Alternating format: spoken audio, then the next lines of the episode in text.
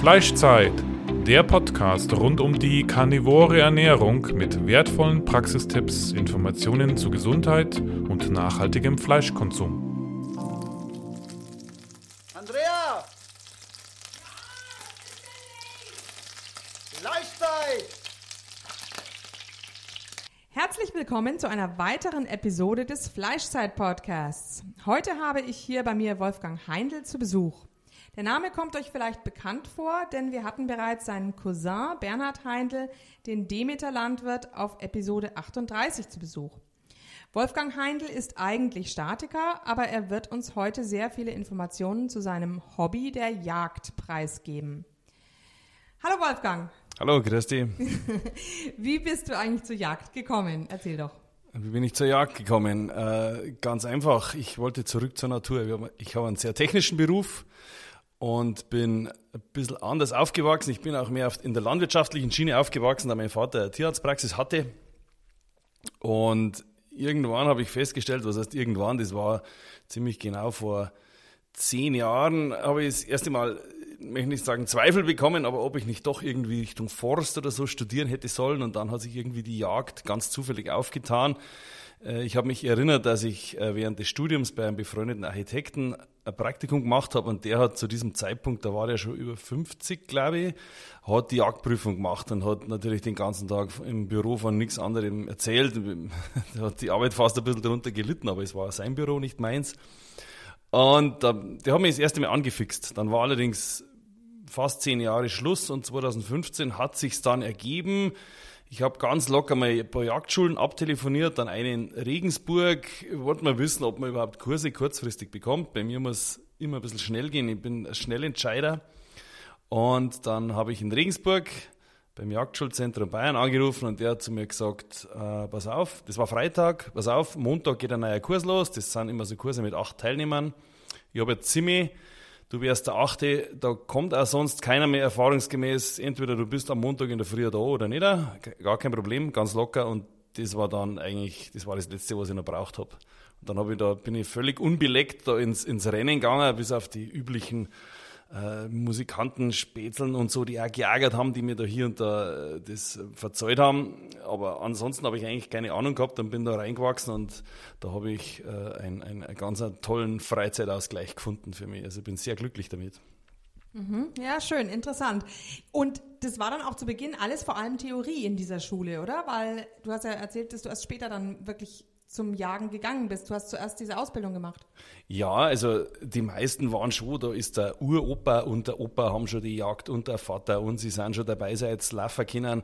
Oder sie waren schon andere, haben äh, den Jagdkurs angefangen, haben ein Jahr vorher schon beim befreundeten Jäger mitgemacht und ich war wirklich da komplett äh, ahnungslos, wie das so läuft. Dann anfangs geht es ja mit dem Kurs los, das ist rein Theorie, da musst äh, büffeln wie blöd. Ähm, also da kriegt man acht Hefte für die verschiedenen Themengebiete und da heißt es einfach auswendig lernen bis zum Erbrechen. Aber das war so eine Reise in eine komplett andere Welt, fernab von, meiner, von meinen Baustellen geschehen, dass mir das eigentlich sehr gut gefallen hat. Und wir dann die Jagdprüfung, irgendwann ist die rum und das ist so ein Meilenstein, das hast du vor dir und denkst halt, ach, wenn ich das hinter mir habe. Und dann ist irgendwann rum und dann, ja gut, dann willst du das in die Praxis umsetzen und dann habe ich gleich bei ein paar verschiedenen Jägern mitmachen können und habe mich da eigentlich weiterentwickeln können und habe da richtig Spaß an der Sache gefunden. Und vor zwei Jahren habe ich ein eigenes Revier übernommen, bei mir ums, ums Eck. Und das ist äh, ganz, ganz toll. Also ich bin, wie gesagt, ganz glücklich damit. Ja, schön. Also ich kann es natürlich nachvollziehen, weil mein Hobby ist ja die karnivore Ernährung und mein Beruf, ja, ähm, Mathe-Physiklehrerin. Von dem her äh, geht es mir da ähnlich. Mhm. Und ich habe mir auch irgendwann einen Hund zu, angelegt, um jeden Tag in den Wald zu gehen. Mhm. Ich habe auch, äh, hab auch mal gehört, dass die ätherischen Öle im Wald tatsächlich eine psychische Wirkung auf den, auf den Körper haben sollen, die da in der Luft liegen. Mhm, okay, glaube ich, klingt plausibel. Genau, welche Tierarten hast du bei dir im, im Forst? Mit was hast du alles so zu tun? In meinem Revier, dem Revier, das ich von meinen Jagdgenossen gepachtet habe, äh, das ist ein Niederwildrevier. Da gibt es Niederwild, das heißt, äh, Rehwild ist die, die Hauptwildart oder die, die das Jagdgeschehen eigentlich ziemlich bestimmt. Dann haben wir Hasen, Fasane nicht so viel, die werden bei uns jetzt nicht bejagt. Da, da wollen wir die Bestände noch ein bisschen äh, vergrößern lassen. Dann haben wir natürlich Füchse, Krähen, Enten. Dann haben wir als, als besondere jagdliche Highlights haben wir auch Waschbären mittlerweile. Äh, äh, gut, und äh, das Übliche wie, wie Waldschnepfen oder sowas auch, es spielen allerdings im Jagdgeschehen auch keine Rolle, die schauen wir uns lieber an, da haben wir nicht so viel, dass, dass wir da welche schießen würden. Mhm. Also jetzt warte mal, Waschbären hast du auch in deinem Revier, hast du schon gesehen, in, in der Kamera oder wirklich vor Ort? Ich habe schon ein paar geschossen, die haben mich ziemlich, überrascht. Auf einmal ist das ein katzenähnliches äh, Wesen über die Wiese, ja gut, Katze, darfst nicht schießen. Und dann äh, schaut mir die an und die haben ja diese, diese Panzerknackermaske und die ist ja unverwechselbar, da kann es nur so dunkel sein. Und da gibt es also einen Spruch, wenn du Waschbären siehst, hast du zu viele, wenn du keine siehst, hast du welche. Die haben keinen natürlichen Feind, die können praktisch äh, alles fressen, die sind ein Kulturfolger, die können mit unserer Lebensweise, mit unserer Landwirtschaft sehr gut umgehen, die finden da immer was. Das heißt, die gibt es überall.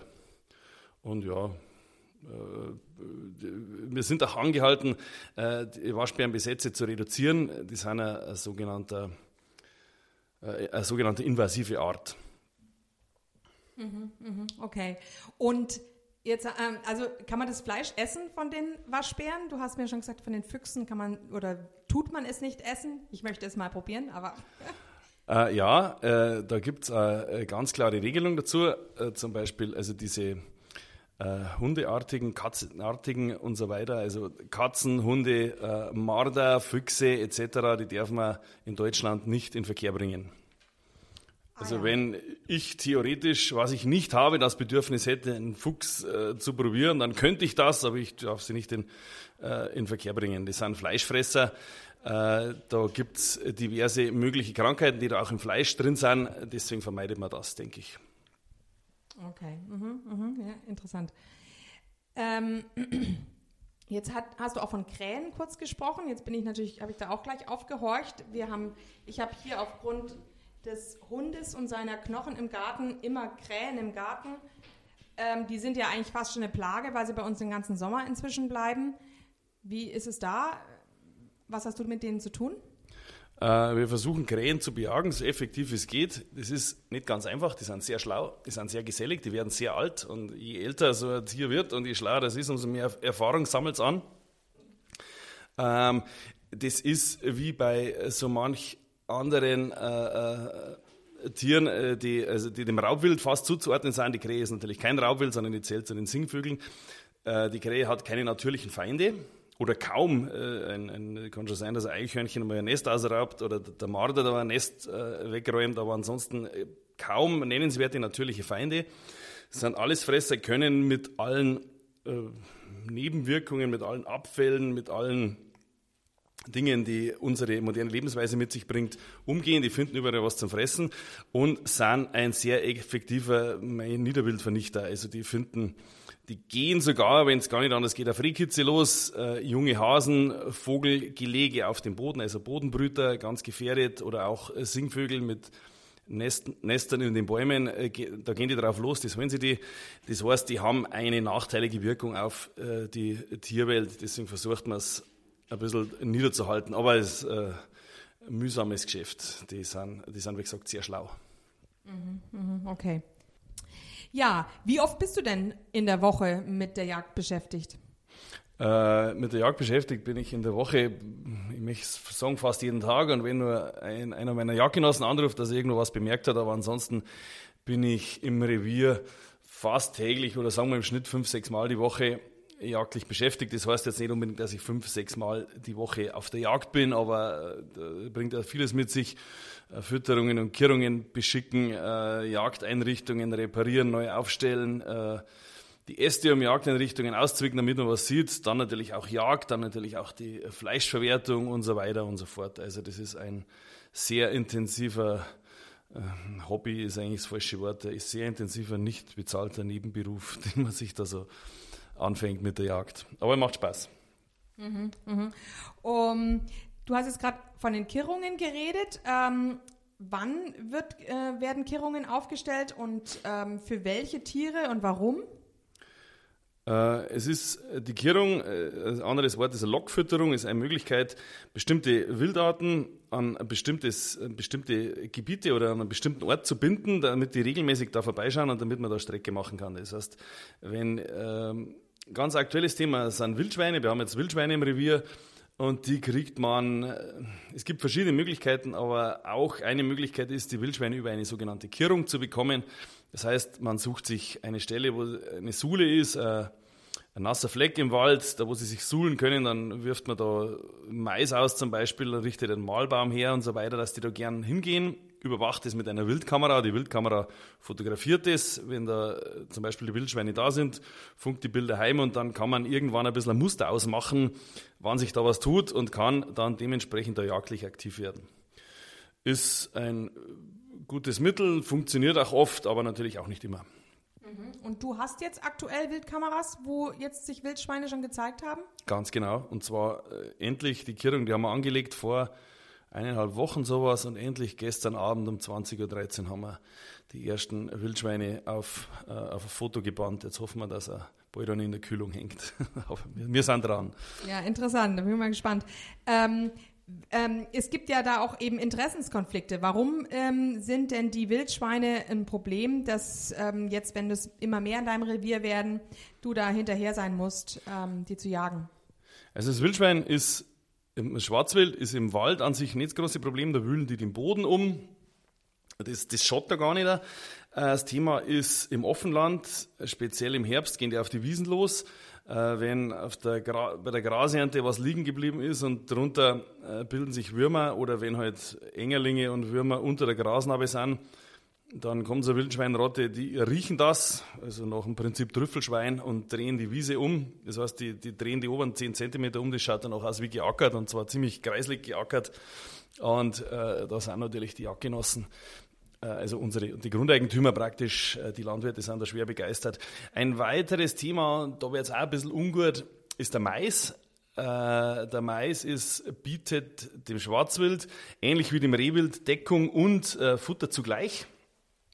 Und wenn der Mais in die Milchreife kommt, das ist circa im August, das ist ein Stadium, das der Kolben oder die Maiskörner dann durchlaufen, dann wird es sehr attraktiv für Schwarzwild, für Rehwild, auch für Dammwild, Rotwild, Sickerwild. Für fast alles, was bei uns aneinander läuft, ist der Mais sehr attraktiv. Und dann äh, können die, wenn es gut drauf sind, ganze Maisfelder von außen meistens gar nicht sichtbar äh, umdrücken. Haben wir jetzt noch keine ernsthaften Probleme gehabt, gibt es aber. Also da sind die Landwirte natürlich sehr betroffen.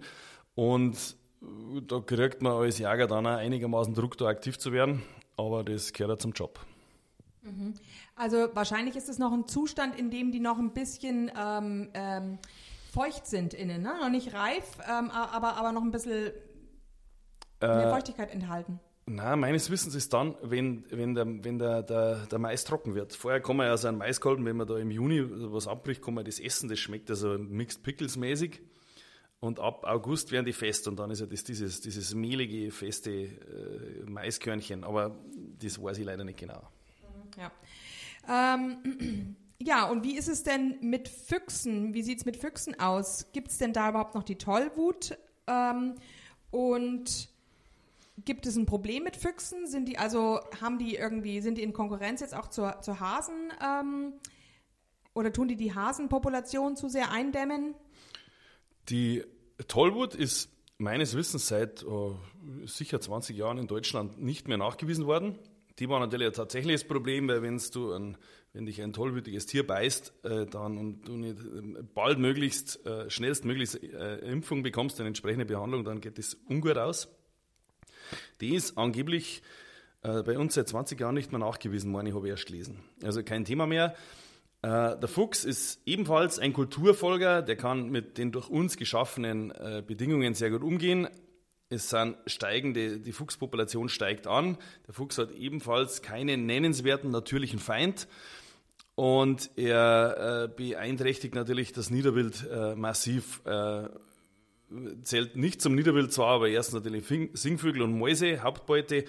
Und dann natürlich auf jeden Fall Hasen, Enten, äh, Bodenbrüter, Fasane und so weiter. Ja, also schade, dass man den Fuchs nicht essen kann. ähm, ja, apropos Essen. Ähm, gestern Abend habe ich mich gefreut. Du hattest warme Innereien vom Reh, ganz frisch. Ja. Ich habe auch schon gestern Abend dann ähm, das Herz gehabt und heute früh zum Frühstück die Leber. Sehr lecker, sehr Okay. lecker. Ist auch ganz interessant, weil für mich die Konsistenz von, einem, von einer Rehleber ist ähnlich die einer Lammleber, aber ganz anders wie die vom Kalb oder vom Rind. Die vom Kalb und vom Rind ist meiner Ansicht nach sämiger und beim, beim Reh eben eher, ja, mm, ich kann es nicht die Konsistenz sonst beschreiben, aber zumindest dieses sämige ist es nicht. Es ist dann rein eben, ja, wie eine Niere auch äh, ähnlicher. Also, naja. Genau. Wie ist es denn ähm, bei dir mit den Innereien? Isst du die auch im, im warmen, frischen Zustand, so wie man sich das vorstellen würde, dass der Jäger dann äh, gleich das Tier, ähm, also das haben ja die Ureinwohner, vielleicht die Indianer früher so gemacht, dass sie gleich die Innereien im warmen Zustand noch verspeist haben? Äh, nein, im warmen Zustand haben wir es noch nicht verspeist, aber manchmal geht sich das raus, dass man, wenn es zur Bockjagd aufgeht im Mai, dass man da, was weiß ich, um 22 Uhr nach Hause kommt und hat, hat er die Innereien dabei und es ist dann irgendwer da und ich habe selber noch Hunger und dann schneiden wir uns die kleinen und hauen sie in die Pfanne. Das gibt's. Ähm, tatsächlich sind es aber natürlich aufs Jahr gesehen, haben wir so viele Rehlebern, dass man selbst natürlich gar nicht, äh, das überhaupt nicht äh, verwerten kann. Deswegen ist unser großes Anliegen und mittlerweile haben wir auch einigermaßen, haben wir einigermaßen Kontakte, dass wir die Innereien, sprich Leber, Herz und Nieren, dass wir da Abnehmer haben. Äh, ansonsten wird es im Revier entsorgt und da freut sich der Fuchs auch. Aber das Tier musste sterben und dann freut es uns natürlich, wenn da möglichst viel verwertet wird. Frei nach dem Motto from nose to tail. Genau, ja, ja. Und vor allem, weil es ja, ich finde, es ist traurig, weil in der Leber stecken ja so viele Mineralien. Ja. Äh, Eisen, Zink und das holen sich die Leute in der Apotheke alle Genau. und verschmähen die Leber. Also das war das Superfood, das haben in, bei den Ureinwohnern immer die Schwangeren und die Kinder bekommen, weil man wusste, wie, wie nährstoffreich das ist. Im äh, alten äh, feudalen Jagdsystem, wo irgendein Adliger äh, das Jagdrecht hatte und was weiß ich, äh, es, es gab dann Jäger, die nicht adlig waren, die halt da die Arbeit gemacht haben. Da zählten die Innereien zum sogenannten kleinen Jägerrecht. Das kleine Jägerrecht hat der Jäger mit, Haus, mit nach Hause bekommen von dem Stück, das er erlegt hat. Das ist das Haupt, also der Kopf mit Träger, also mit dem Hals bis zur ersten Rippe und alle Innereien. Also das war damals natürlich nur eine Riesengeschichte. Vermutlich, wenn ein, ein Jäger, der da aus ärmeren Verhältnissen stammte, was er sch- geschossen hat und bekommt die ganzen Innereien mit nach Hause. Man, in unserer Überflussgesellschaft hat das an Wert verloren, aber tatsächlich ist das ja Superfood, wie du sagst. Ja, ja. Also ich glaube, unsere Überflussgesellschaft wird es bald noch lernen müssen, dass das wichtiger ist. Genau. Ja, schön. Ähm, wie sieht's mit dem Blut aus und dem Hirn? Das wird mich jetzt noch interessieren. Äh, spielt äh, im, im Hinblick auf Nahrungsmittelgewinnung durch Jagd äh, praktisch keine Rolle. Das Blut wird aufgefangen für die Hundeausbildung. Und da werden Fährten damit gelegt, damit der Hund lernt, äh, ein, ein, ein verletztes Stück, das äh, äh, äh, Blutspur legt, äh, zu finden. Das Hirn spielt keine Rolle, habe ich noch nie gehört. Es ist so ein Rehhirn ist, ich sage mal, aprikosengroß, ähm, ist ein bisschen schwer rauszubekommen aus dem Kopf, ist äh, im wahrsten Sinne des Wortes ein bisschen eine haarige Geschichte. Müsste man aufschneiden, vorsichtig, äh, aber ansonsten spricht nichts dagegen, ein Rehhirn zu essen, genauso wie man ein Hirn von, von, von einem Schwein oder auch vom, Rind, ich weiß jetzt nicht, wie die BSE-Hygiene, Fleischhygienelage da ist, zu essen. Haben wir aber noch nie gehabt, spielt bisher keine Rolle. Ja, ja. Also das müsste man natürlich aufsägen. Also es heißt ja, dass der Mensch deshalb auf dieser hohen Stufe der Entwicklung angekommen ist, weil er eben im Gegensatz zu den anderen Tieren in der Lage war, mit ähm, Werkzeugen die Schädel aufzuspalten und an das Hirn zu kommen, an der, der ganzen Kadaver und, und Aase. Und wir haben im Grunde unser Hirn, dadurch, dass wir Hirn gegessen haben, von anderen Tieren so sehr, ähm, so sehr vergrößern können. Aha. Okay. Ja, ja, genau. Ähm, ähm, und ich weiß zum Beispiel, dass in China die Kinder ähm, sich darum streiten, wer das, das Hirn aus dem Hühnerkopf lutschen darf. Das wäre wahrscheinlich beim, beim Reh nicht möglich. Vielleicht wäre es da schon zu groß. Da müsste man es eben aufsägen. Ähm, dann würde mich noch interessieren, du hattest jetzt gestern auch drei ein oder einwandfreie Innereien, aber der Kugelschuss ist da doch oft ein Problem, weil das ist doch so ein besonderes Geschoss, was irgendwie ähm, ähm, sich dann vergrößert oder einen relativ großen Schaden anrichtet im Innern. Also ein Jagdgeschoss ist grundsätzlich darauf ausgelegt, genau möglichst äh, hohe Penetrationswirkung zu haben. Das heißt, dass also der, der Schuss, der Treffer soll so schnell wie es geht tödlich wirken. Und das geht natürlich am besten durch hohe Wucht, durch hohe Energieabgabe und durch entweder eine Aufpilzung oder eine Zersplitterung des Geschosses beim Auftreffen. Das Geschoss geht ja einmal durch den Körper durch. Da hat es leicht viel Energie.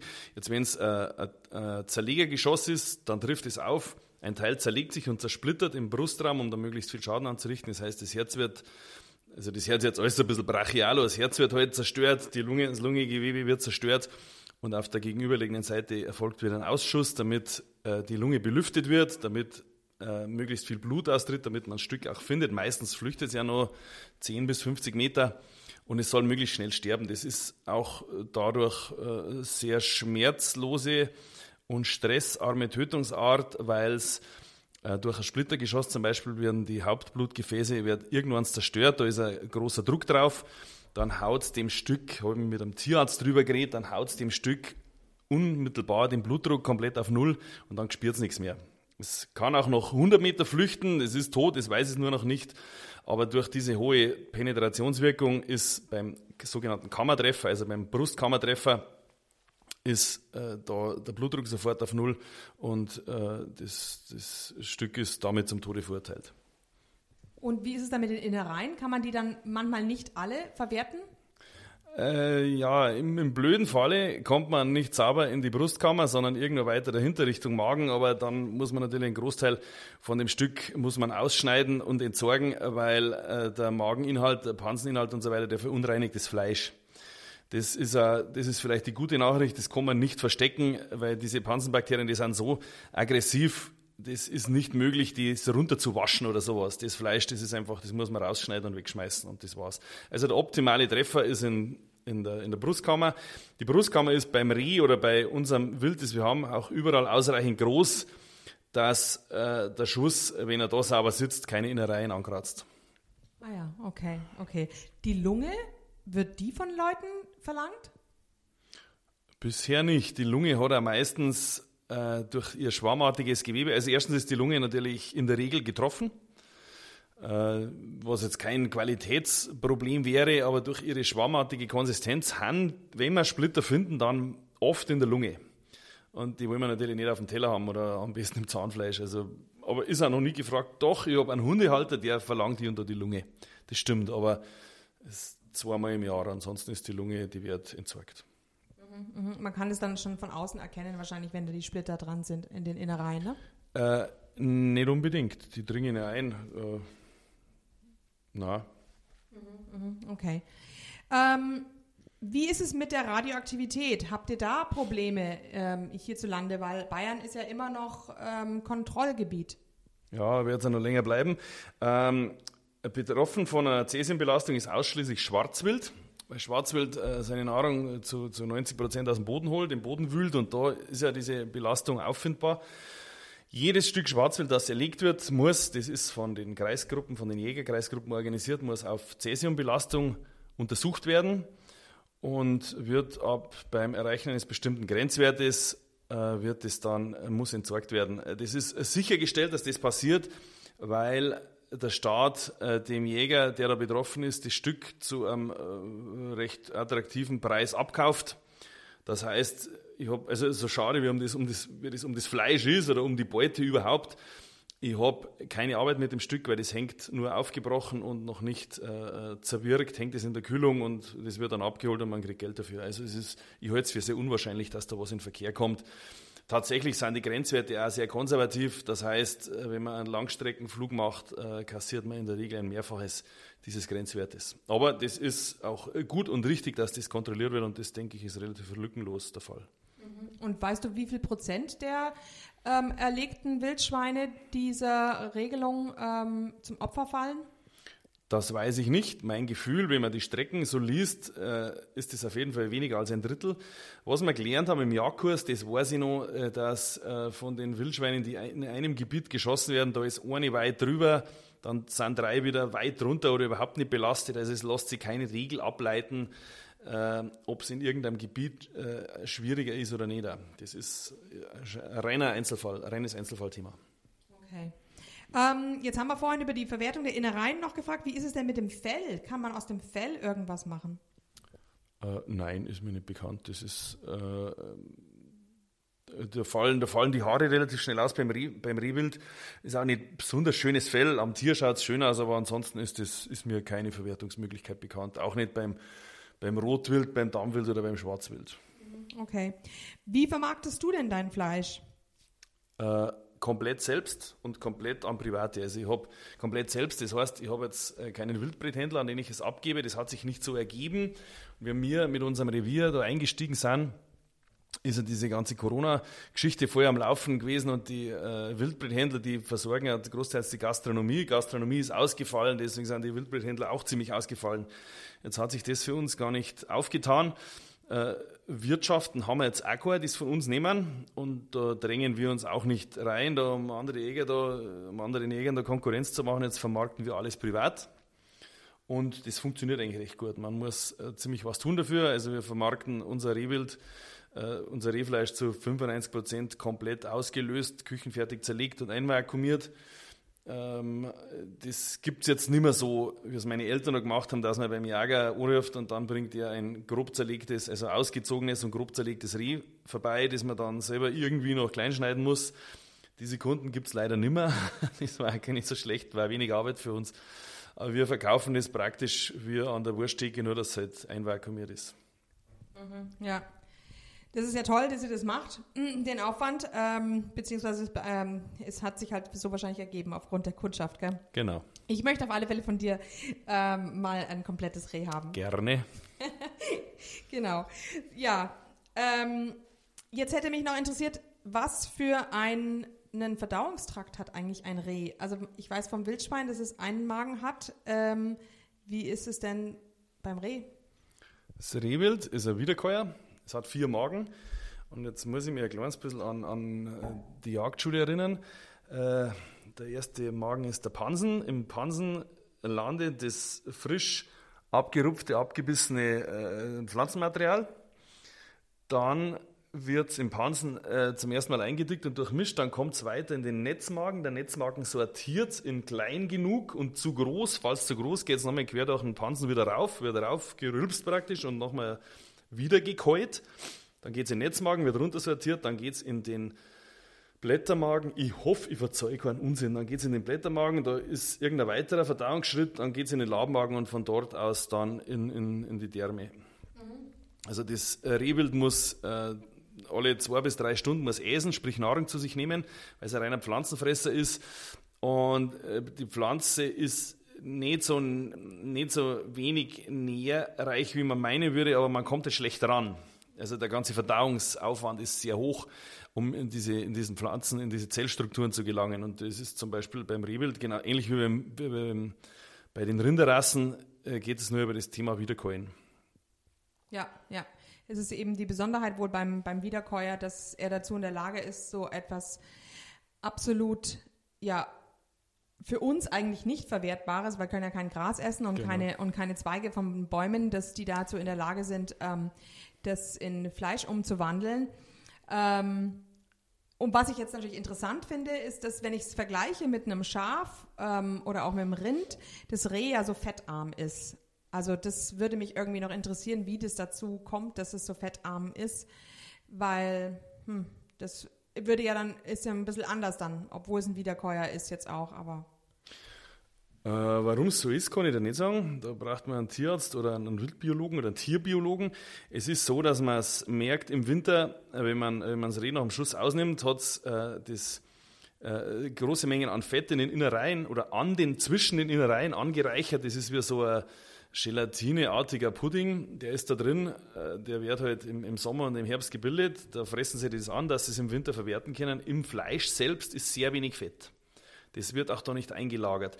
Sie haben allerdings über den Jahresverlauf einen, einen ganz unterschiedlichen Energiehaushalt. Das heißt, im Winter fahren die den Stoffwechsel radikal runter und äh, sind in so einer, äh, ja, bewegen sich weniger, müssen auch weniger essen. Ist natürlich sehr schwierig, wenn sie gestört werden.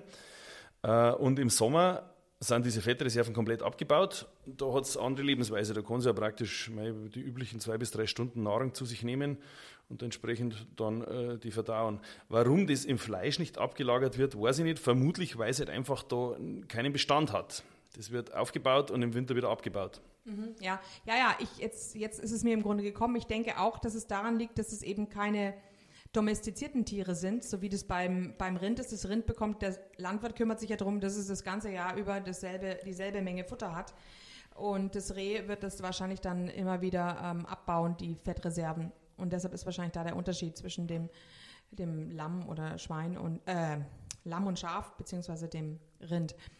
Ähm, und ich denke, dass, dass dieses intrazelluläre Fett ist wahrscheinlich, oder intra, ähm, also das Fett in den Organen, das ist dieses Nierenfett, was, was man beim Rind als Nierenfett bezeichnet. Also das würde jetzt im, im Herbst, hast du dieses Nierenfett. Ganz klar, ja, ja. Da ist äh, alles ziemlich fettig nach dem Aufbrecher. Äh, das, das, ist richtig sichtbar, dass das da drin ist. Und das passiert über, nach meiner Erfahrung, über, über zwei Monate. Da finden wir im September noch nicht so viel und im November ist das ganz massiv. Da bauen sie es noch auf und dann brauchen sie es natürlich. Im Winter brauchen sie, brauchen sie Dampf von innen. Da kommt ah, ja. von außen wenig nach. Ja, ja, aha. das heißt, da könnte man vielleicht dann auch einen, einen Rehschmalz draus machen. Haben wir noch nie probiert. Äh, ich denke jetzt mal dran, wenn ich wieder fettige Finger habe nach dem Aufbrecher. Wir haben es noch nie probiert. Irgendwann denke ich mal dran. Musst du mir einfach bringen, ich mache mhm. dann Schmalz draus. Okay, genau. Ja. Ähm, ja, das ist eben ja die, die Problematik ähm, beim, beim, beim Wildfleisch, ansonsten für uns Karnivoren, aber wir, man spickt ja schließlich den Rehbraten mit einem Schweinespeck und ähm, dann hat man wieder einen Fettanteil, der gut genug ist. Wie sieht denn die Problematik mit dem Wolf aus? Ich habe gerade vor zwei Tagen wieder in der Zeitung gelesen, dass es m, bei Staudach-Egern zwischen Staudach-Egern und Bergen ein Schafhalter ähm, des Morgens sechs oder sieben tote Schafe aufgefunden hat Mm, weil der Wolf ähm, vermutlich der Wolf gekommen ist. Man weiß es nicht genau, aber man ahnt es natürlich. Ähm, es wird sich wahrscheinlich dann in, in, Wildkameras zeigen, ob sich dort jetzt ein Wolf befindet. Wie ist, wäre denn für dich die Regelung, wenn du auf einen Wolf stoßen würdest? Äh, ganz klar, äh, man grüßt ihn und wünscht ihm einen, einen schönen Tag. Es wäre eine Straftat, einen Wolf zu beschießen. Da ist der Jagdschein weg und im blödesten Falle viel Geld und auch die Freiheit. Also der Wolf ist tabu schlicht und ergreifend. Er hat für, für die Jagd wirkt er sich äh, auch aus. Äh, grundsätzlich hat das Wild einen Instinkt für den Wolf. Der ist zwar bei uns seit, denke ich mal, 100 Jahren, über 100 Jahren nicht mehr geschult.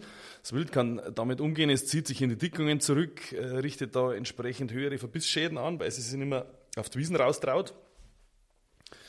Äh, die absoluten Leidtragenden sind natürlich Weidetierhalter zum Beispiel. Das ist, oder ganz massiv in der Almwirtschaft. Äh, da wird das zum Problem und früher oder später ist eigentlich auch nur eine Frage der Zeit, wird es irgendwann mal einen Unfall mit Menschenbeteiligung geben, aber ja, scheinbar ist er momentan gewollt von irgendwem. Ja, ja, also wenn man natürlich in Zukunft mehr Fokus auf Regionalität und auf Weidehaltung setzen möchte, denn ein Landwirt kann ja mit der Weidehaltung wirklich relativ autark sein. Er muss kein Futter zukaufen, kein Soja zukaufen von Übersee. Ähm, dann wäre das eigentlich eine, eine wundervolle Fa Form der Ökologie. Ähm, und äh, wenn natürlich dann die Wolfpopulationen bei uns zunehmen und das Ganze nicht mehr erträglich ist, das Geschäft, dann wird man vielleicht auch sich wieder doch etwas anderes überlegen. Auf alle Fälle hat dieser eine Landwirt, äh, habe ich gelesen, äh, eben wirklich äh, mit sehr vielen Plakaten und ich glaube, er hat auch die toten Schafe ausgestellt ähm, hat er seinem Ärger Luft machen wollen, aber es waren keine Bilder in der Zeitung zu sehen, es war nur der Artikel. naja, genau.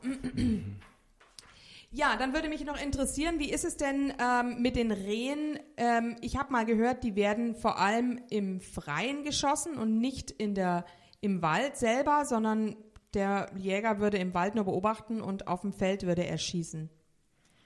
Äh, das ist nicht ganz richtig. Sie werden größtenteils auf dem Feld geschossen, aus dem einfachen Grund, weil man es da leichter haben kann. Man, man sieht sie leichter, man sieht sie früher, man sieht sie auch nach dem Schuss noch fliehen oder den, den, den Schussset quittieren und wo sie hinspringen und wo sie dann im optimalen Fall in Sichtweite verenden.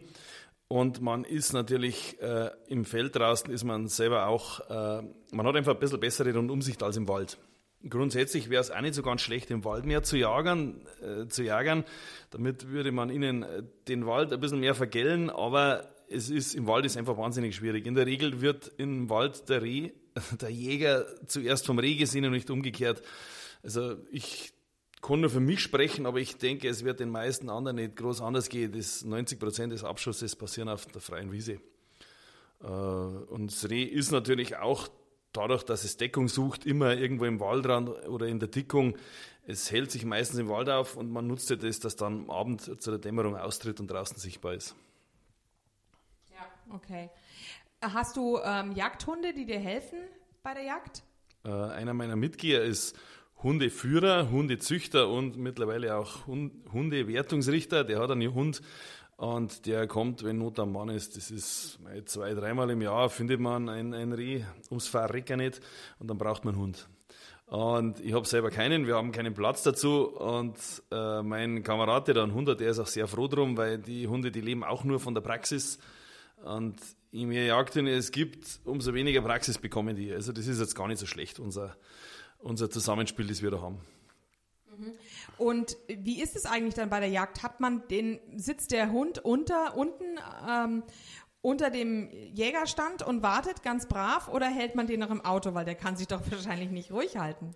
Doch, der hält sich absolut ruhig. Also vom, vom Jagdhund kommt auch kein, kein Bellen ums äh, zu viel oder so, da ist er drauf geschult. Also der muss unter der Leiter, muss der liegen, bewegungslos, der darf Anwesenheit von Wild nicht quittieren durch, durch Jaulen oder Winsen oder Bellen oder durch irgendeine Bewegung. Der muss sich da einfach ruhig halten. Der darf den Schuss nicht quittieren. Das heißt, wenn es kracht, darf von dem keine Reaktion kommen. Da ist er darauf ausgebildet, das ist sein Job. Äh, ich kenne jetzt nicht ganz viele Jäger, die den Hund immer dabei haben, weil es doch dann unpraktisch ist und dann ist es manchmal jetzt kalt. Man, er ist manchmal im Auto oder er ist jetzt zu Hause und wird dann geholt, wenn's, wenn Not am Mann ist. So denke ich, läuft es bei den meisten. Okay, ja, wenn ich mir vorstelle, ich müsste meinen Hund so erziehen, dass er da Ruhe gibt, ähm, genau, das wäre sehr schwer. Ja, das ist ein großes Thema in der Ausbildung, aber unabdingbar. Okay, ja, interessant. Dann müsste ich vielleicht mal zu den Jägern gehen, zum Hundeausbildung. Genau.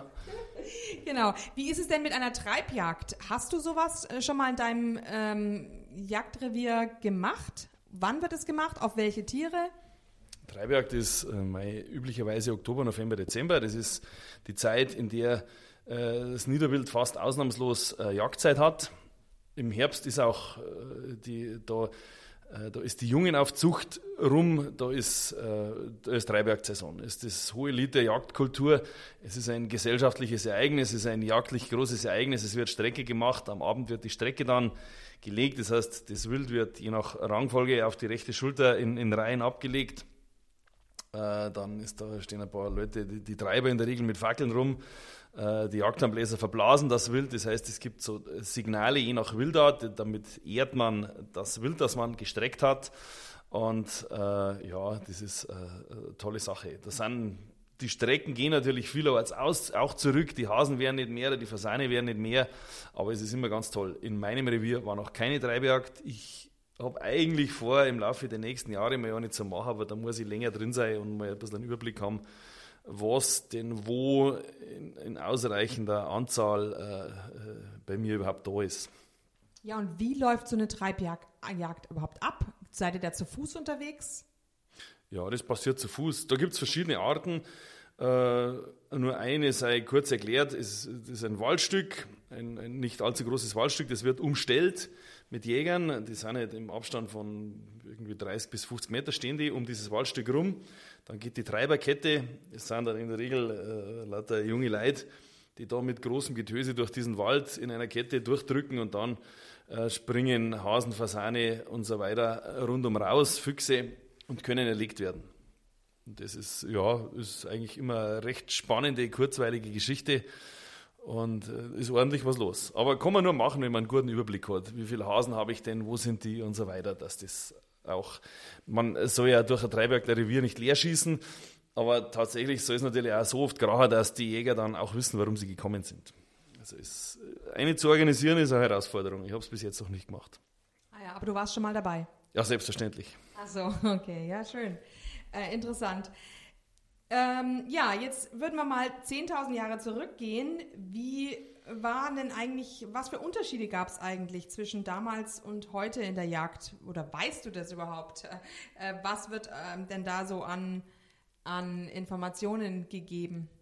Also wissen du es nicht, da ich nicht dabei war, ist, aber ich kann es nachvollziehen. Also erstens, die Jagd war natürlich wesentlich weniger effektiv, denke ich. Die, der Jäger hat äh, der Jäger musste was bringen, sonst, sonst hat er und seine Familie haben Hunger gelitten. Also die Motivation war ganz andere, die technische Ausrüstung war natürlich nicht ansatzweise vergleichbar. Wir haben heute äh, äh, ganz andere Kleidung, wir haben die Möglichkeit, uns schneller von A nach B zu bewegen, wir haben eine sehr effektive Waffentechnik, wir haben eine sehr effektive Optik, also wir können auf 150 Meter bei, in der Dämmerung äh, noch einen tödlichen Schuss anbringen, wir haben Ferngläser, wir haben Wärmebild, Kameras und so weiter. Also die, die Jagd ist effektiver geworden bei eigentlich sinkender Motivation, da Fleisch für sich und seine Lieben heimzubekommen.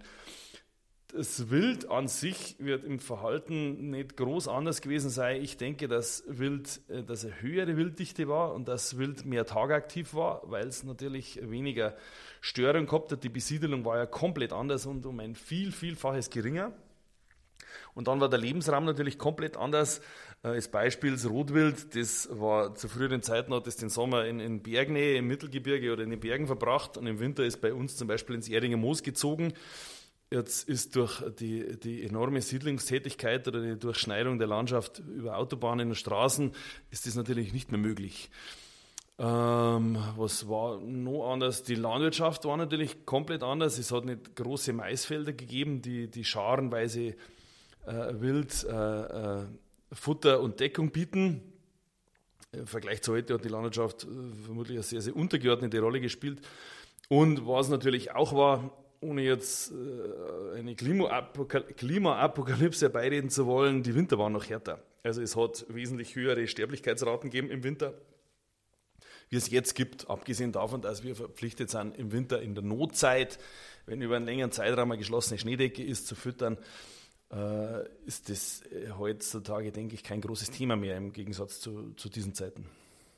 Das sind jetzt Mutmaßungen meinerseits. Ja, ja, und ich könnte mir vorstellen, ähm, es hat ja in Europa noch mehr ähm, Laubbäume gegeben. Also könnte ich mir vorstellen, dass es da noch mehr Futter gegeben hat. Also Äckern, also Bucheckern oder auch Eicheln. Richtig, das läuft unter dem Begriff Mast. Wenn ein Mastjahr ist, das heißt, dass äh, äh, eine große Anzahl an Bucheckern und, und Eicheln von den Bäumen fallen und das, ist, äh, das, das gibt dann ähm, dem Wild so richtig Dampf, also Schwarzwild und Rehwild gibt so richtig Dampf für den Winter. Und bei uns ist es ja tatsächlich so, wir haben großteils Fichtenbestände, macht jetzt zunehmend Probleme, die wurde von unseren Vorfahren einfach ziemlich auf Fichte umgestellt, weil es natürlich ein sehr gutes Bauholz ist und schnell wächst und gerade wächst. Tatsächlich hat uns der Förster in der Jagdausbildung gesagt, dass bei uns natürlicherweise eher in unseren Breiten eher Buche und Eiche zum Beispiel vorherrschen würden und wenig Fichte. Ist ein reiner Bergbaum. Dementsprechend war das Mastangebot vermutlich höher äh, und dem, dementsprechend auch das, das, das Futterangebot fürs Wild, ja. Mhm. Ja, ja. Ähm Du hattest jetzt auch nochmal vom Rotwild gesprochen. Das Rotwild gibt es ja jetzt eben in deinem Revier nicht mehr. Ähm, wo findet man überhaupt ähm, hierzulande noch Rotwild, also sprich Hirsche oder was gehört da noch dazu außer Hirschen? Rotwild, ja, sind Hirsche. Ganz genau, Hirschen und die, die entsprechenden weiblichen Tiere und, und, Jungtiere. Also nicht zu verwechseln im Rehwild oder im Dammwild. Kann man in einem Wildgehege kann man es ansehen und sich da die entsprechenden Unterschiede klar machen. Rotwild gibt es bei uns im Gebirge, also in den Alpen. Äh, dann denke ich in Bayern wird es Richtung, Richtung Oberpfalz raufgehen mit Rotwild und dann gibt es natürlich in Norddeutschland, äh, in, in, Niedersachsen, Nordrhein-Westfalen gibt es Rotwildgebiete in großen Waldgebieten und natürlich ganz klar in zum Beispiel in Mecklenburg-Vorpommern, also im Osten, wo einfach äh, dünn besiedelte Gebiete sind, neben der Naturlandschaft, wo noch mehr natürlich gewachsene äh, Natur vorherrscht. Aber bei uns in Oberbayern gibt es kein Rotwild im Verein, im, in, der, in der Wildbahn. Ähm, jetzt würde mich noch interessieren, im, aktuell ist ja bezüglich der Wildschweine ein bisschen Vorsicht angeboten wegen der afrikanischen Schweinepest. Was, inwieweit hast du damit zu tun? Äh, die afrikanische Schweinepest ist jetzt vom Osten her auf dem Vormarsch, geht auf verschiedenen Wegen in unsere Richtung. Es gibt, glaube ich, in Nordbayern hat schon einen Fall gegeben. Äh, das ist jetzt für einen Menschen nicht das Problem und man kennt es dem Stück auch an, wenn es afrikanische Schweinepest hat. Also es ist es sehr unwahrscheinlich, dass es ist praktisch ausgeschlossen, dass ein Stück Fleisch von einem Schwein das ASP hat, der auf dem Teller landet. Das große Problem ist, dass das hoch übertragbar ist. Das heißt, wenn ein Wildschwein da irgendwo in einer Gegend sein Unwesen treibt, wo ein Schweinezüchter ist, dass äh, dieses, dieser Erreger in den Zuchtbestand kommt und dann wird der komplette Zuchtbestand gekeult. Das muss man natürlich vermeiden.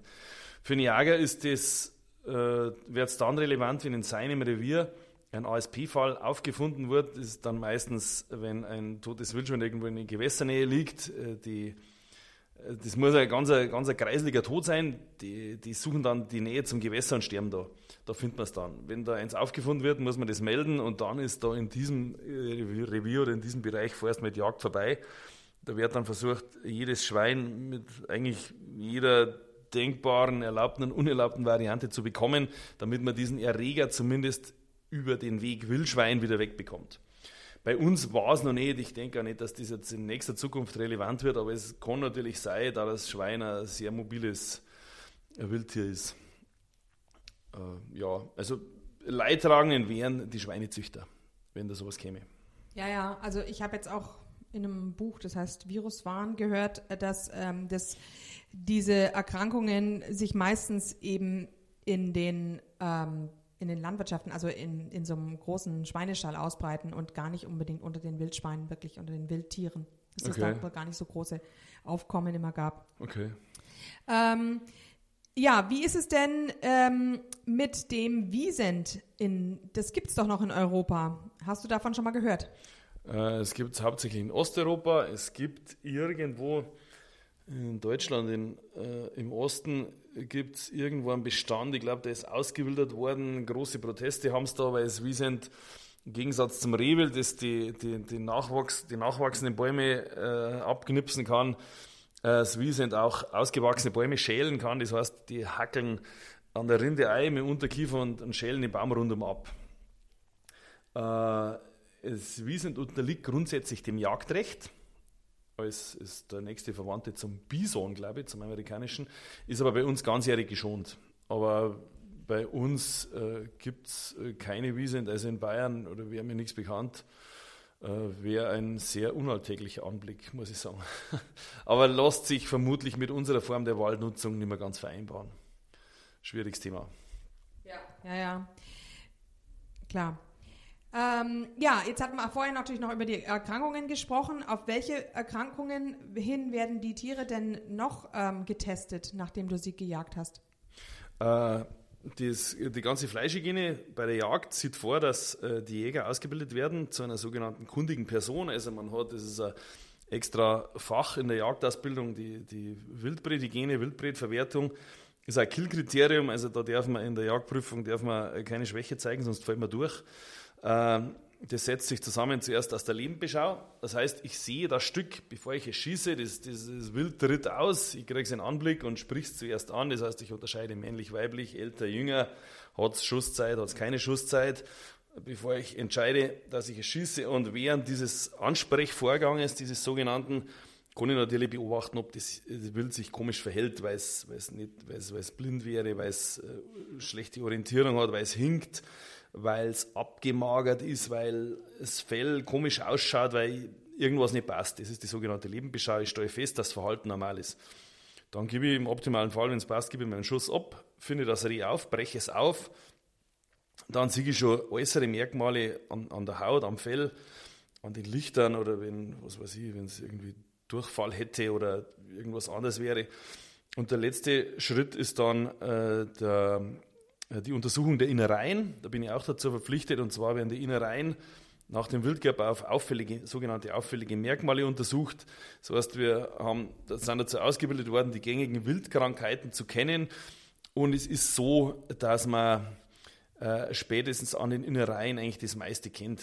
Wir sind jetzt keine Tierärzte oder Wildbiologen, aber wir kennen, wenn bedenklich, sogenannte bedenkliche Merkmal vorliegen, dass äh, die Innereien geschwollen, verfärbt, flüssig, was weiß ich was sind, äh, haben wir ein bedenkliches Merkmal vorliegen und dann müssen wir das Wild entweder entsorgen, geeignet, Oder wenn wir es äh, verwerten wollen, dann müssen wir es einer amtlichen Fleischuntersuchung zuführen. Dann gehen wir halt zum Veterinäramt oder zum Fleischbeschauer. Ich habe jetzt das Glück gehabt, dass ich in den letzten Jahren den, den, Fall noch nie gehabt habe. Also wir haben scheinbar einen gesunden Wildbestand und da gibt es keine. Bisher hatte ich noch nicht den Fall, dass da irgendwelche Krankheiten waren. Mhm, das ist ja erfreulich. Genau, ja. schön zu hören. Ähm, wie, äh, ich habe jetzt gehört, ähm, deine Frau hilft auch recht viel mit. Geht die auch mit auf die Jagd? Äh, ein, zweimal im Jahr. Wir haben noch, äh, was heißt kleine Kinder, so ganz klar sind sie jetzt auch nicht mehr, aber bei uns muss eigentlich in der Regel einer daheim sein. Das kennst du ja, das Thema. Und jetzt sind wir nicht oft. Und zu zweit auf der Jagd, das widerspricht es dann ein bisschen, weil da ist eine absolute Ruhe und Konzentration angesagt und da sitzt man still nebeneinander. Also manchmal machen wir es. Meine Frau ist da ein großer Glücksbringer. Sie war bis jetzt, ich glaube, viermal dabei. Sie war bis jetzt, ich glaube, viermal dabei und es hat jedes Mal geracht. Äh, ja, genau. Aber ansonsten geht meine Frau nicht mit. Ah ja, Na, dann musst du vielleicht doch öfter mitnehmen. Ja. Und wie sieht es überhaupt aus mit Frauen, mit weiblichem Nachwuchs in der Jagd? Äh, ja, Jagd scheint jetzt äh, insbesondere für junge Leute wieder sexy zu sein. Die Jagdschulen sind alle ausgebucht, meines Wissens, und der Frauenanteil steigt auch. Bei uns war es, in unserem Kurs war es ein Achtel. Da war eine junge Dame dabei, eine sehr nette. Und äh, der Frauenanteil steigt. Aber es ist nach wie vor, wenn man äh, auf Versammlungen das so sieht, ist nach wie vor eine eher männlich dominierte Geschichte. Ja, also ich finde das Ganze natürlich unheimlich interessant. Alles toll. Mich würde alles interessieren. Die ganze, das Fachkundige, ähm, das Schießen, dies, das Fleisch. Ähm, aber was ich nicht könnte, ist in der Kälte sitzen.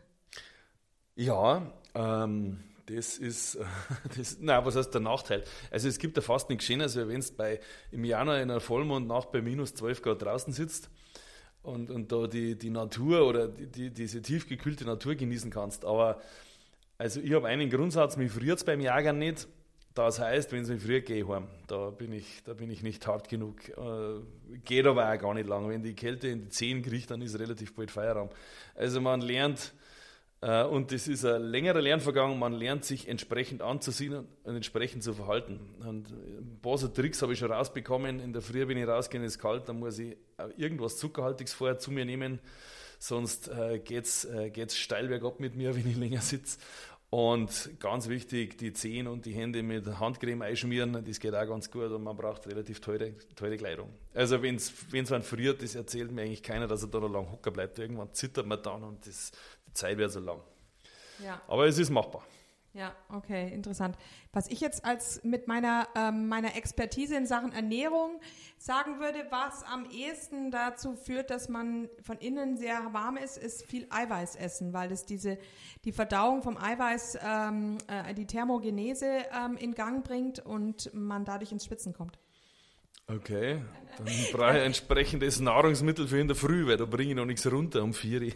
Ach so, ach so, ähm, du müsstest äh, ähm, Spiegelei äh, mit, mit, mit Bacon essen oder so. Ähm, ja, wie, ähm, ich habe gehört, ihr macht eben auch, ihr bietet auch Kochkurse an. Wie kann man jetzt zum Beispiel überhaupt an einen Jäger der Umgebung kommen? Ähm, welche Möglichkeit hat man, wenn man also irgendwo in Buxtehude lebt, was würdest du denn vorschlagen?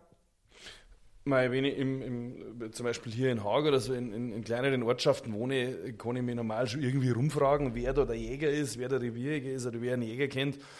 Äh, ansonsten äh, kann man sich natürlich auch, man kann sich sogar an die Gemeinde wenden weil die Jäger bei der Gemeinde bekannt sind. Man hat ja hier und da hoheitliche Aufgaben zu erfüllen, wenn es irgendwie Wildunfälle gibt oder sowas. Oder wenn ein, ein Reh, haben wir in Haag auch schon gehabt, ein Reh in ein Geschäft einbricht und nicht mehr raus will. Ansonsten kann man sich über zum Beispiel den Bayerischen Jagdverband online informieren oder einfach die Augen aufhalten. Äh, irgendwann fährt schon das dreckige grüne Auto vorbei und äh, der mit dem grünen Hut sitzt drin und dann spricht man dann an. Der freut sich normal, wenn er angesprochen wird drauf. Also Jagdverbandseiten bei der Gemeinde oder Ohren und Augen aufhalten. Mhm, okay, ja schön, danke. Ähm, wie ist es denn mit dem Informationsaustausch zwischen euch Jägern? Habt ihr noch Schulungen und Fortbildungen? Ja, es gibt äh, verpflichtende Fortbildungen, gibt es nicht viel nach der, Jagd, äh, nach der Jagdprüfung. Es ist also ein sogenannter verpflichtender Schießnachweis ist im Gespräch, der, der kann wohl kommen. Ansonsten kann man über, zum Beispiel über einen Jagdverband Fortbildungen im Schießwesen, Ansitz, Einrichtungsbau und so weiter machen äh, und über die sogenannten Kreisgruppen, also die Kreis-, Landkreisvereinigungen der Jäger ist da für ausreichenden Austausch gesorgt. Einmal im Monat ist der Jagerstammtisch, da trifft man sich und bespricht aktuelle Themen oder wie es, denn, wie es denn so läuft in den Revieren. Das Thema Schwarzwild ist da ganz großes, weil Schwarzwild ist nicht wie das Rehwild so revierweise eigentlich ziemlich immer das Gleiche sichtbar, sondern es ist heute bei uns und morgen ist es in Mettenheim und übermorgen ist äh, in, in, in äh, was weiß ich was weiter weg und in einer Woche ist es wieder bei uns. Da muss man natürlich überregional ein bisschen zusammenarbeiten. Also es ist wie in allen anderen Bereichen auch, man soll sich mit äh, den Kollegen oft genug treffen und austauschen. Okay. Mhm. Wie ist es denn eigentlich mit dem Förster? Hat jeder Wald eigentlich einen Förster? Ähm, dir gehört ja dein Wald nicht. Du pachtest, oder? Oder du hast da so eine, ein, dein Jagdrevier offiziell. Zahlst du eigentlich dafür was? Genau, das läuft so, dass die, die sogenannten die Jagdgenossen, also die Grundeigentümer, die sind in meinem Revier, das ist sehr landwirtschaftlich geprägt, in der Regel die Landwirte, die bilden die Jagdgenossenschaft und die Jagdgenossenschaft sucht sich einen Jäger der gegen eine entsprechende Pacht äh, das alleinige Jagdausübungsrecht in dem Gebiet hat. Das heißt, der ist der Einzige, der da mit der Waffe rumfahren darf und entsprechend der Jagdzeiten und so weiter da die Jagd ausüben darf. Förster gibt es äh, für, äh, im Prinzip ist jeder Landkreis in eigene Bereiche unterteilt. Jetzt weiß ich gar nicht, wie man das sagt. Auf jeden Fall hat quasi jeder Quadratmeter Fläche hat einen zuständigen Förster. Der Förster hält im Prinzip ist die Oberaufsicht über diese ganze waldbauliche Geschichte. Der hat den Überblick, wo gibt es denn Probleme mit dem Borkenkäfer, wo wächst was nach, wo wird zu wenig gejagt, wo ist äh, die Naturverjüngung, also die, die, die selbstständige Vermehrung der Bäume in Gefahr wie läuft das so? Also wir haben auch einen Förster, der ist für unser Gebiet zuständig und wir arbeiten mit dem sehr gut zusammen. Der Förster ist eigentlich der, ja, vom Staat eingesetzt, um das zu überwachen. Okay, okay. Ähm, ah, jetzt ist mir noch mal was eingefallen wegen dem Sitzen und wegen der Kälte. Wie lange sitzt du denn im Schnitt auf so einem auf so einem Stand, Jägerstand? Du musst doch dann sicherlich eine Zeit lang warten, bis die überhaupt erstmal kommen, die Rehe. Oh, das ist die hohe Kunst. Das, ich versuche, Faustregel ist, dass ich eine Stunde vor Sonnenaufgang beziehungsweise eine Stunde vor Sonnenuntergang sitze und, aber die Kunst da zum Sitz, besonders in der Früh hinzukommen, ohne dass man irgendeinem Reh auf die Füße steigt, äh, das, ist, äh, das ist viel Erfahrung und, und viele Fehler, äh, die man da macht. Äh, wie lange man dann sitzt, im Optimalfall sitzt man, bis man was erlegt hat und dann die entsprechende Viertelstunde länger. Wenn es Vollmondnacht ist oder wenn Schnee liegt und es ist gleichzeitig helle Nacht, dann kann man natürlich theoretisch bis um eins in der Früh sitzen und da warten, ob ein Fuchs kommt. Ansonsten gibt es ein Nachtjagdverbot auf Schalenwild, das heißt, Reh, Rehwild darf ich von eineinhalb Stunden vor Sonnenaufgang bis eineinhalb Stunden nach Sonnenuntergang beschießen und dazwischen in der Nacht nicht. Es, äh, es kommt aus dem Tierschutz praktisch. Es gilt jetzt nicht für Raubwild, also für Füchse zum Beispiel oder für Schwarzwild. Das darf man immer schießen, wenn man kann. Wenn es dunkel ist, ist es nicht so einfach naturgemäß. Mhm, mh, okay.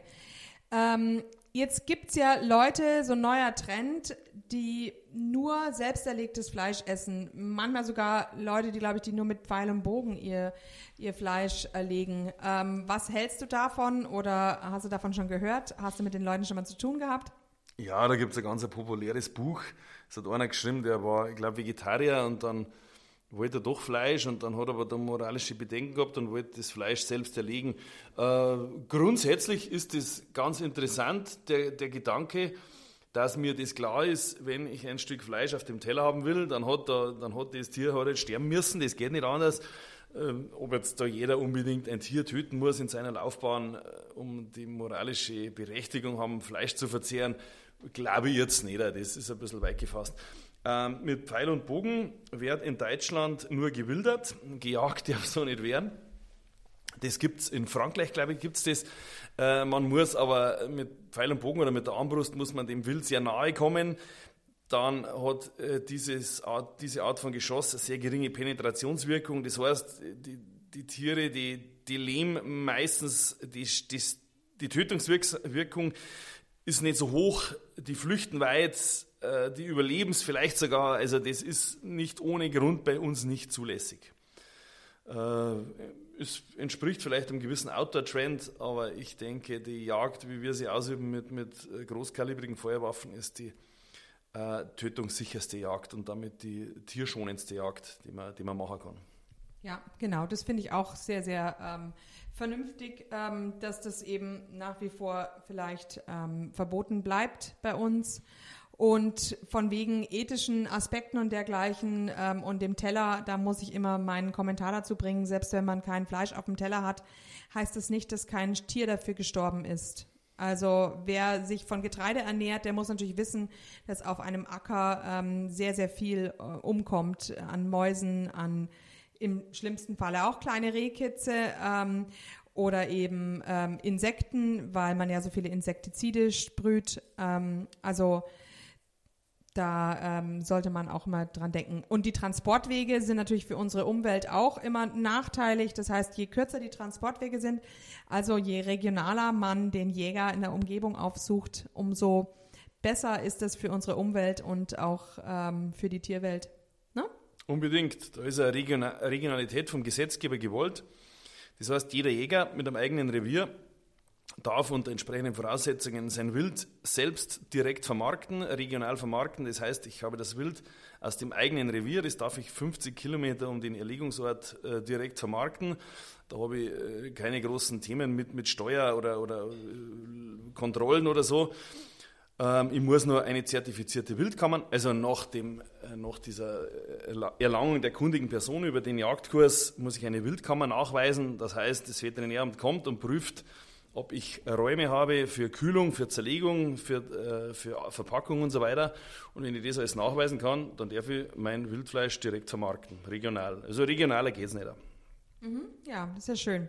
Also von dem her möchte ich alle Zuhörer jetzt ermutigen, ähm, auf Jäger zuzugehen. Wie ihr gerade gehört habt, die Jäger sind also auch noch ähm, meistens froh, wenn ihnen auch die Innereien abgenommen werden. Ähm, da werde ich ja ganz, ganz oft von ähm, Zuhörern gefragt, wie man an gute, hochwertige Innereien rankommt. Und ich glaube, beim Reh oder auch beim Wildschwein ist es mit Sicherheit ein sehr, sehr hochwertiges ähm, Produkt. Fern jeglicher Massentierhaltung. Ja.